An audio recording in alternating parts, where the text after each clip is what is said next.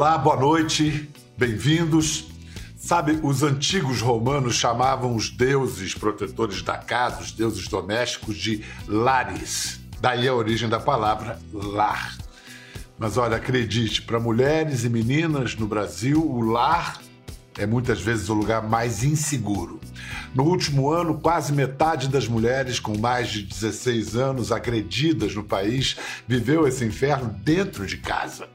A cara da violência é familiar. Sete em cada dez agressores são conhecidos das vítimas. Pode ser o colega de trabalho, o vizinho, o marido.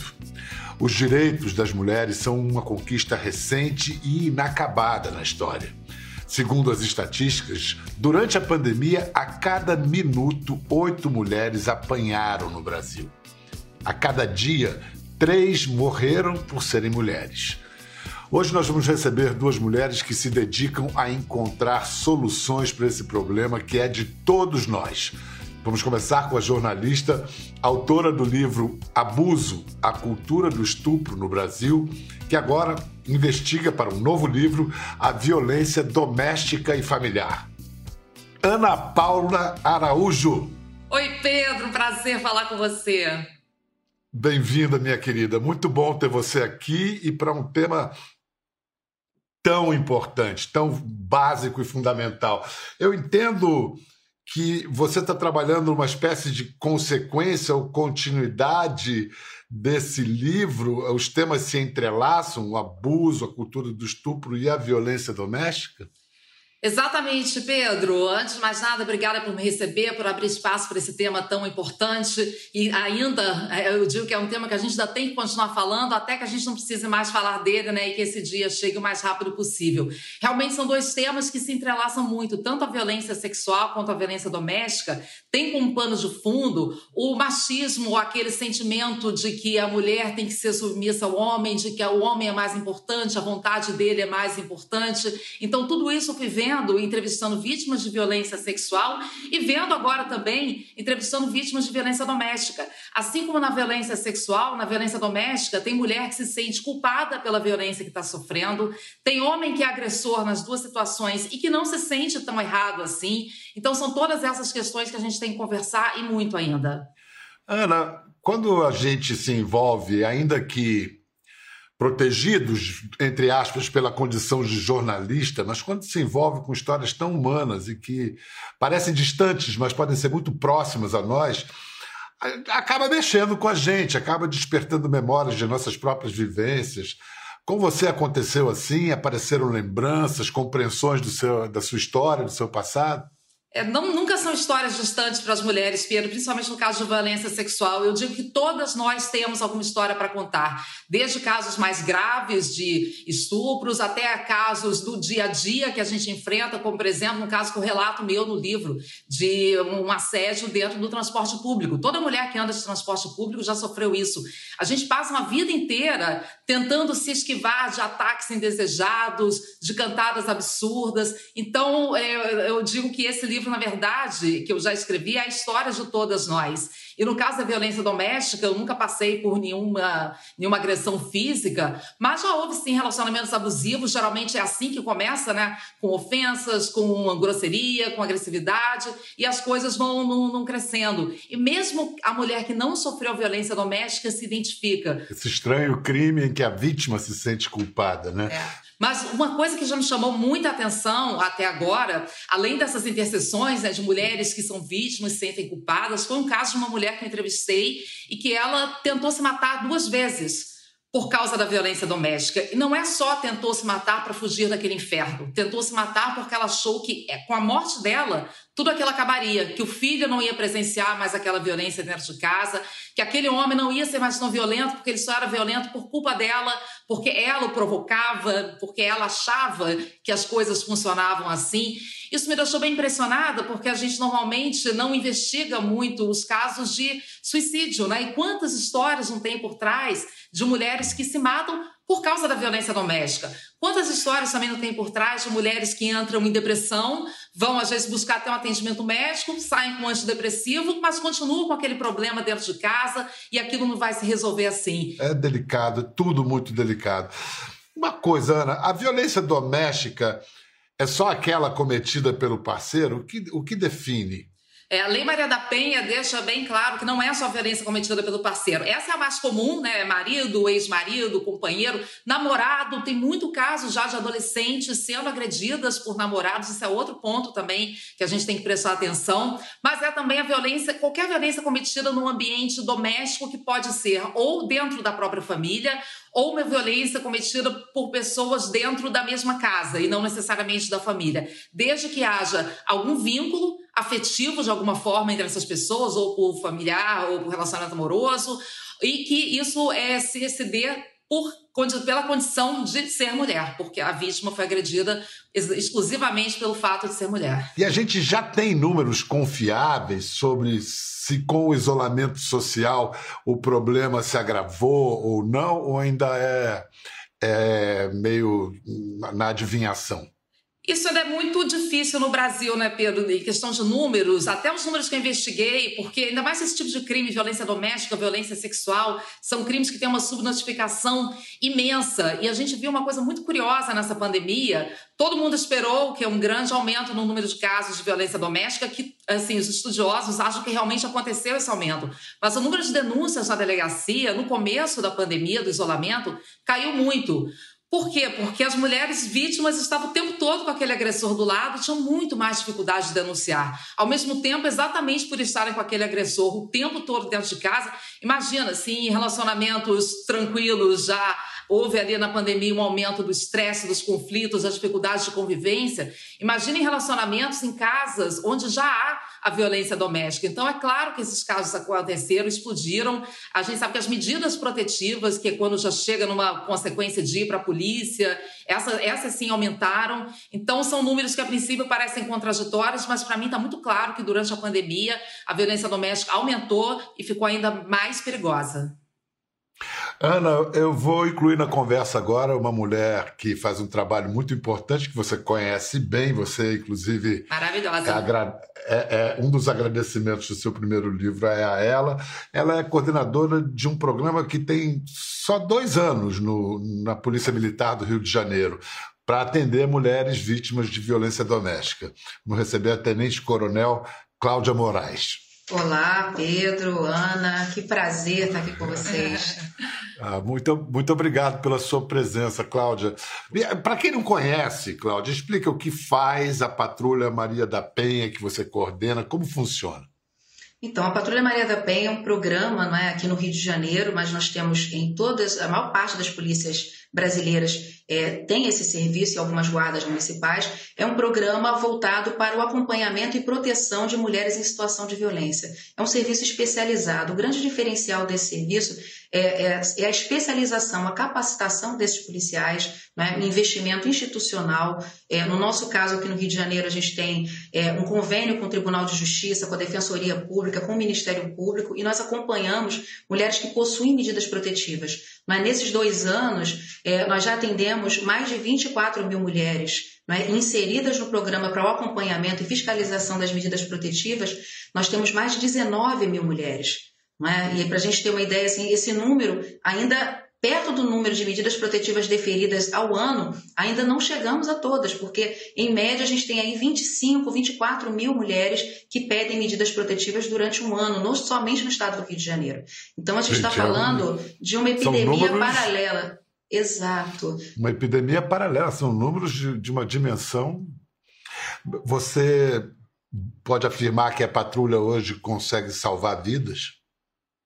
Podemos, né? esse, esse é o ponto. E assim, no país todo, né? em, todos os, em todos os estados e guardas municipais, a gente, o que a gente percebe é isso, que as mulheres que são inseridas, que aceitam, isso é um ponto muito importante também, porque a, a medida protetiva a mulher solicita, é, é encaminhada para a Patrulha Maria da Penha. O primeiro contato que a patrulha faz é orientar, dizer quais são as medidas que serão tomadas, de que forma o serviço vai funcionar e pergunta se a mulher deseja esse serviço. Então, temos muitos casos de mulheres que recusam esse atendimento, é? e aí nós temos aqui um procedimento que ela tem que assinar, o termo de recusa, mas a gente sempre conversa com ela antes, para tentar convencer de que aquilo é importante, porque às vezes as mulheres elas não acreditam que aquele homem vai lhe tirar a vida e muitas das vezes essa, esse assassinato vai acontecer dentro de casa, na presença de familiares, de crianças pequenas. Então, assim, quando a gente tem no nosso universo aqui 19 mil mulheres em dois anos, a gente dizer que a gente não tem é, é, vítimas de feminicídio nesse universo tratado,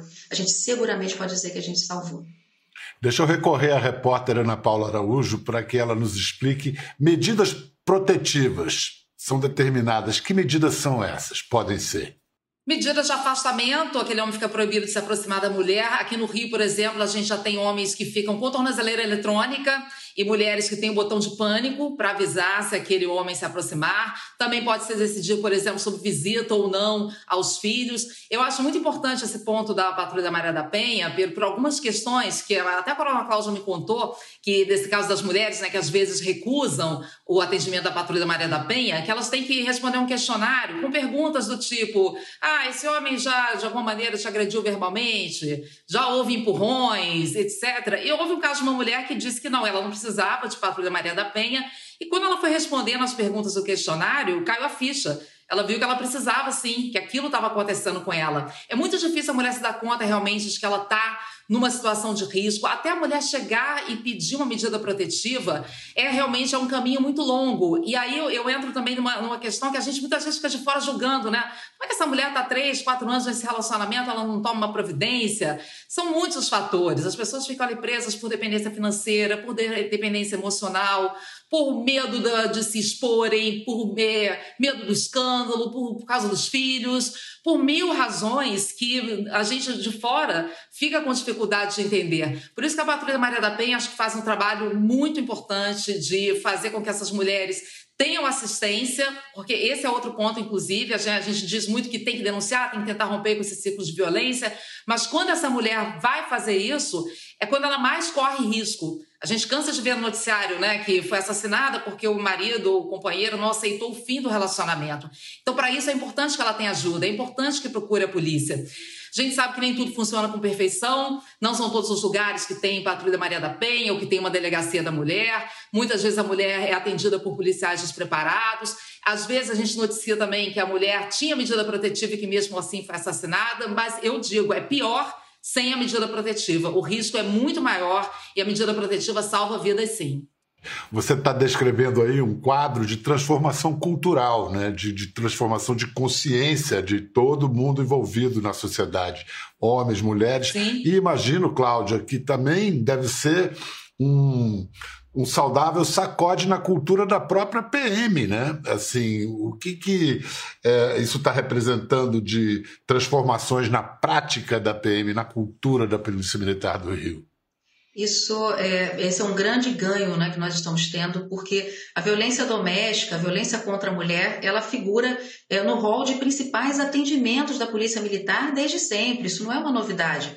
Não é? Sim, em 2015, só para que a gente tenha uma ideia, aqui no Rio de Janeiro, num ranking de três posições, a violência doméstica ocupava o terceiro lugar no acionamento do nosso serviço emergencial do 90. De 2000, a partir de 2015, né, ele passou a figurar entre primeiro lugar. Então, a violência contra a mulher, os crimes contra a mulher são o principal motivo de acionamento. Então, é algo que faz parte do dia a dia. Quando a gente coloca um serviço como esse, né, com status é, de programa estratégico, que hoje no Rio de Janeiro a polícia, a, a, Patrulha Maria da Penha é um programa estratégico, e no Brasil como um todo, através do Conselho Nacional de Comandantes Gerais, nós temos uma Câmara Técnica de Patrulha de Maria da Penha do país todo. Então a gente percebe que isso está tá, tá promovendo uma grande mudança cultural nas polícias como um todo. E acho que um grande paradigma que a gente tem na, na PM do Rio é a gente é, estilizar essa viatura nossa com uma, uma faixa lilás é? O policial ter uma identidade na farda dele, que é um braçal com a identidade lilás, e homens e mulheres ostentando essa viatura e esse braçal com tanto orgulho, com tanto pertencimento. Isso transforma. Na Patrulha Maria da Penha, hoje, o nosso percentual é, de homens e mulheres, a gente tem hoje 53% de homens e 47% de mulheres. A gente caminha para 50-50. É, tecnicamente, as mulheres, a maior parte das mulheres se sentem mais acolhidas em relatar o, seu, o problema que ela está vivendo para uma outra mulher, e, da mesma forma, a imagem de um homem e uma mulher trabalhando juntos no enfrentamento à violência tem uma, uma, uma simbologia muito importante é, e a gente vê isso, às vezes, nas casas. Assim, um dos relatos mais bonitos que a gente tem é de uma menina que a patrulha começou a atender a mãe dela, um caso gravíssimo, e a menina falou: Eu quero ser policial igual a essa policial que veio salvar minha mãe. Então, isso pra gente é lindo. É uma beleza. Num quadro trágico como esse, eu vi algo assim, é um sopro de esperança, uma beleza. Olha só, é, eu tenho a informação que patrulhas, serviços como o seu têm se espalhado pelos estados, e, porque são ancorados na Lei 11.340, conhecida como Lei Maria da Penha, que acaba de completar 15 anos. Então, vamos ouvir a mulher que inspirou a lei. Ela tem um recado para gente. Olá! A lei batizada com meu nome está completando 15 anos. É muita responsabilidade estar viva e dar nome a uma lei. Lei essa que é considerada uma das três mais avançadas do mundo. Lei esta que veio para proteger e resgatar a dignidade das nossas mulheres. Porém, a Lei Maria da Penha por si só não tem o poder de acabar com a violência doméstica e familiar contra a mulher ela precisa ser implementada em todos os municípios do país, mas para isso precisa haver vontade política. Especialmente nesse contexto de pandemia que estamos vivendo, aumentou muito os índices de violência doméstica do país. Por isso, precisamos estar atentas e atentos, divulgar os canais de denúncia, multiplicar informações, cobrar a implementação de mais políticas públicas e, principalmente, nos dispomos a ajudar a causa, proteger as mulheres. Um grande abraço.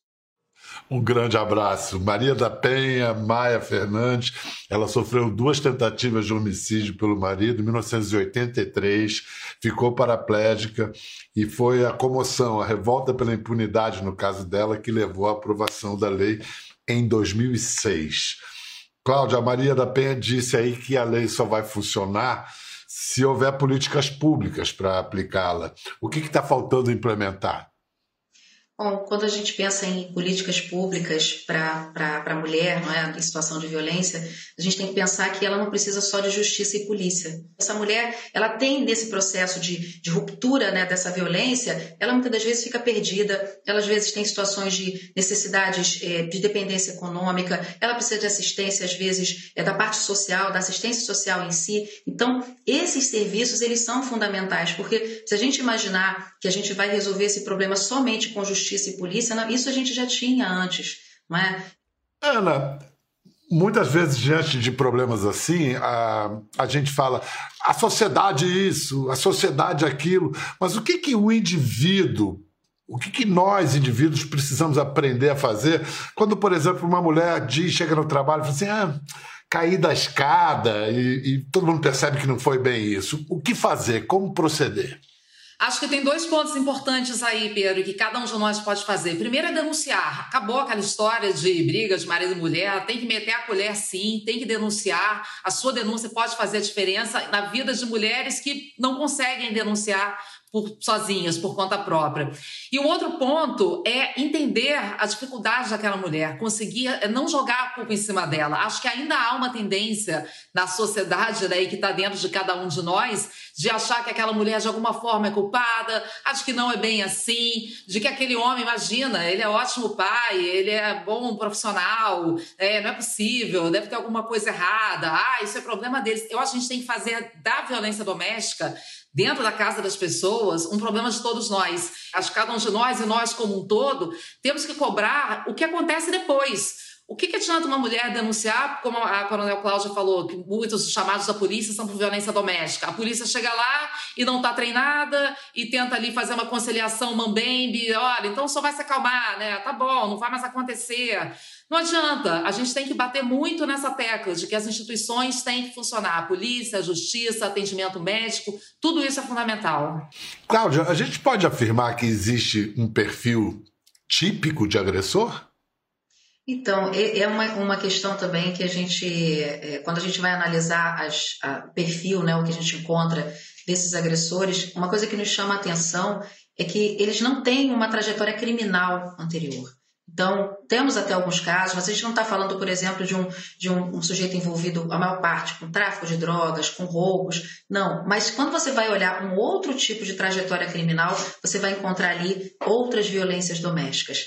Mas quando você vai mais a fundo nesse, analisando esse homem, em geral ele é trabalhador, ele é na rua, né, no dia a dia com as pessoas, é uma pessoa muito cordial, é alguém acima de qualquer suspeita. A gente costuma dizer que é o famoso quem diria. Quem diria que fulano é, é capaz de fazer isso? Por quê? Porque essas coisas acontecem dentro de casa. Então, em geral, eu sempre digo isso porque algumas pessoas colocam, ah, foi a culpa foi da, da droga, foi da cachaça. É, na verdade, não, porque geralmente ele, ele consome o álcool na rua, não briga na rua e chega em casa e agride a sua família e sua esposa. Quando eu entrevistei acusados de violência sexual na cadeia, é, geralmente se divide em dois grupos. Os que não assumem nada e que às vezes dá uma profunda irritação. Eu entrevistei um homem condenado por há mil e tantos anos de cadeia por vários crimes de estupro em sequência e ele insistia em dizer que eram todos casos de armação contra ele. Ele era perseguido. E tem os outros que assumem o que fazem, mas assumem assim de uma maneira também que choca você ouvir os detalhes e que ao mesmo tempo não se veem muito como agressores. É isso que a Coronel Cláudio falou, é muito importante. A gente fica pensando geralmente no estuprador ou no agressor de mulher, no marido que bate, que mata, como uma pessoa, um monstro, né? Alguém é, completamente é, com, com, problemas psicológicos graves, alguém que você vai facilmente identificar e não vai. O agressor do, do doméstico, o estuprador, ele está no nosso ambiente de trabalho, ele estuda com a gente, ele anda no mesmo transporte público, ele frequenta os mesmos lugares. Isso é muito importante a gente pre prestar muita atenção, porque a, quantidade de mulheres que sofrem violência e que todo mundo conhece uma que tenha sofrido algum tipo de violência, não é proporcional à quantidade de homens agressores que a gente tem certeza que conhece. Então ainda há muito esse é, é, essa questão de, do porquê que é tão difícil conversar assim com os homens, porque muitos não se sentem culpados daquilo que estão fazendo. Agora, no caminho das soluções, a gente já falou no programa que muitas mulheres ficam presas a seus agressores por por vários laços de dependência, principalmente por dependência econômica. E que esses casos, inclusive, foram agravados durante a pandemia.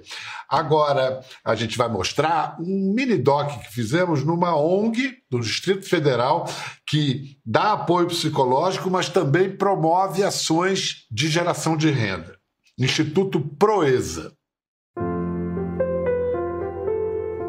Eu costumo comparar o instituto com uma árvore, sabe? Eu não sei se alguém já experimentou andar num sol muito quente, né? E que de repente você encontra uma sombra ali, uma árvore. Que a partir do momento que você descansa naquela sombra, você vai conseguir terminar a sua caminhada.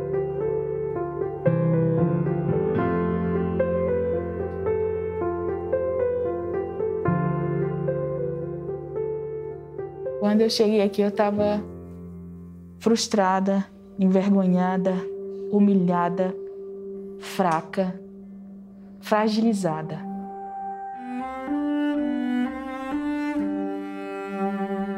Nós começamos a trabalhar há 18 anos e o nosso trabalho sempre foi voltado para o público feminino com questão de geração de renda e de mulheres.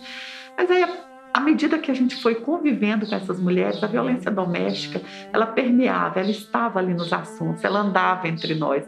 E aí nós percebemos que além das atividades que a gente fazia de contraturno escolar e o apoio com crianças e jovens, nós precisávamos fazer um apoio para essas mulheres.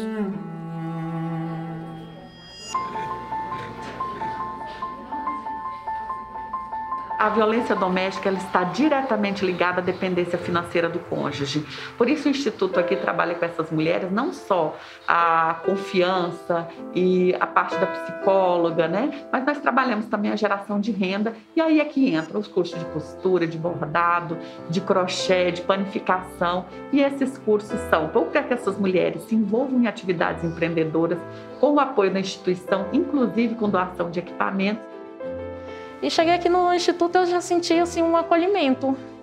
Nossa, quando começou o curso de bordado, para mim minha vida foi cada ponto que eu ia dando, minha vida ia se transformando.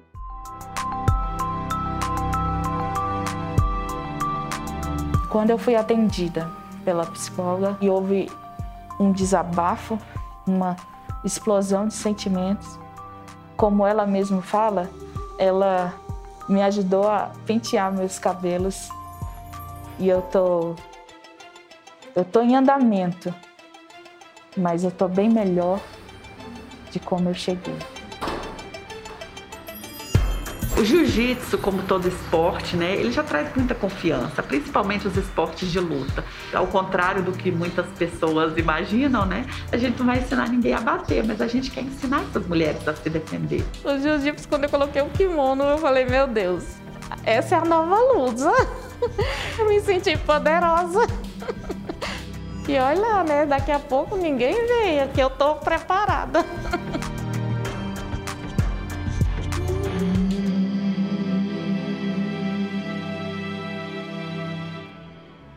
O Instituto Proeza, que a gente conheceu agora, é uma ONG apoiada pelo Criança Esperança. Em 2021 vão ser 105 projetos contemplados pelo Criança Esperança, todos ligados à educação.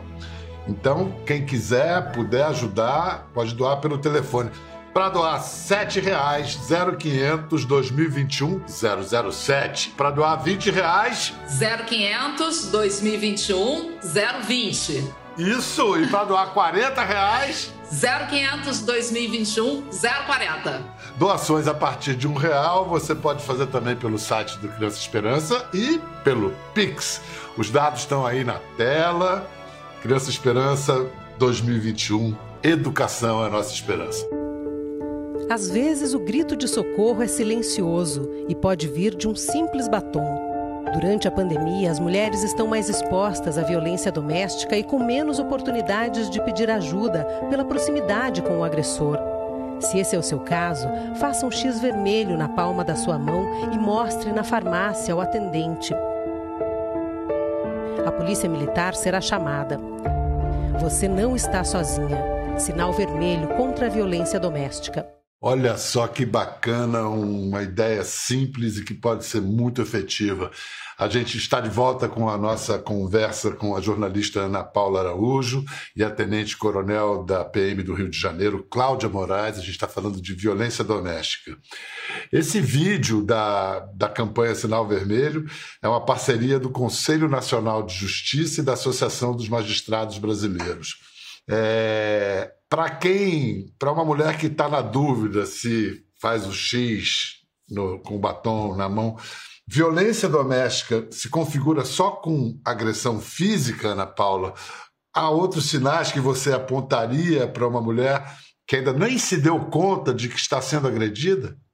Eu conheci um caso outro dia de uma moça que até é bem é, defensora dos direitos das mulheres, é bem consciente e as amigas repararam tanto que o marido gritava com ela, mandava ela calar a boca, xingava e ela não percebia isso. Ela, apesar de ser uma mulher que tem conhecimento do assunto, ela não percebia que ela estava sendo agredida verbalmente. Tem agressão verbal, tem agressão psicológica, chega a agressão física também, tem agressão patrimonial, que é bem importante, aquela mulher que não tem acesso ao próprio dinheiro, que o homem confisca o dinheiro, tem agressão reprodutiva, que, por exemplo, o homem que impede a mulher de tomar pílula anticoncepcional. Enfim, são vários tipos de agressão. Acho que todas as situações em que a mulher está com medo, que ela está acuada, ela, porque ela está num relacionamento abusivo de várias formas, ela precisa ficar atenta, porque a violência é uma escalada. Costuma começar com uma agressão verbal, com uma tortura psicológica e vai escalando, sempre com aquele pedido de desculpas depois, né? Dizendo que não vai se repetir a mulher dá outra chance, até que chega numa situação insustentável, muitas vezes acaba em feminicídio sai de controle totalmente. Cláudia, é, me, me, explica a diferença. Tem a Central de Apoio às Mulheres que. Vamos lá, o, é, o, o, o DISC 180, 180, e tem o 190, o número da polícia, é isso? Quando é que aciona o 180 e quando é que aciona o 190? É, esse esse é um, eu acho que é muito importante porque nós falamos muito, né? O 180 é um, é um número nacional, é um tridígito, né? Que são esses três dígitos, assim como o 90. Então, é, eu, eu sempre digo o seguinte: é uma situação de emergência. Você está sofrendo a violência, você tem capacidade de pedir ajuda naquele momento, é um 90. É? O vizinho pode fazer, não precisa ser você, alguém da família. É? Até no 90, às vezes, tem codificações que a gente viu em alguns estados aí, pessoa ligando para o 90 pedindo uma pizza. E a pessoa, mas pizza, e o, polici e o policial que estava lá na outra ponta entendeu que era aquilo era um pedido de socorro, não era um trote, Então, assim, emergência, 190. 180, ele também pode ser utilizado em caso de emergência, mas o 180, ele é uma central nacional, onde você, por exemplo, você pode pedir informações para saber onde é que é a delegacia, onde é que tem um centro de atendimento, como é que você identificar o ciclo. Então, assim, cárcere privado, por exemplo, está acontecendo, liga um 190.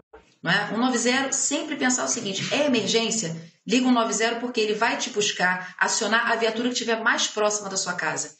Infelizmente, e aí é um dado muito triste, a maior parte das vítimas de feminicídio, quando nós vamos analisar o histórico de registros, não há registro de ocorrência anterior, mas a violência estava colocada. Essa mulher sofria várias, aí você vai buscar depois resgatar essa história do parente, do vizinho. Ah, ela vivia assim, ela, ela aparecia com, com olho roxo, ela faltava ao trabalho. Quer dizer, você vai, vai construir essa memória, mas nos registros não tem. Então, quanto mais prematuro a gente consegue atuar na violência doméstica, maior é a chance dessa mulher sobreviver. Muito obrigado, Tenente Coronel Cláudia Moraes, muito obrigado pelo seu trabalho. Ana Paula Araújo, minha exemplar colega, muito obrigado e parabéns pelo seu trabalho também, tá? Obrigada, Pedro.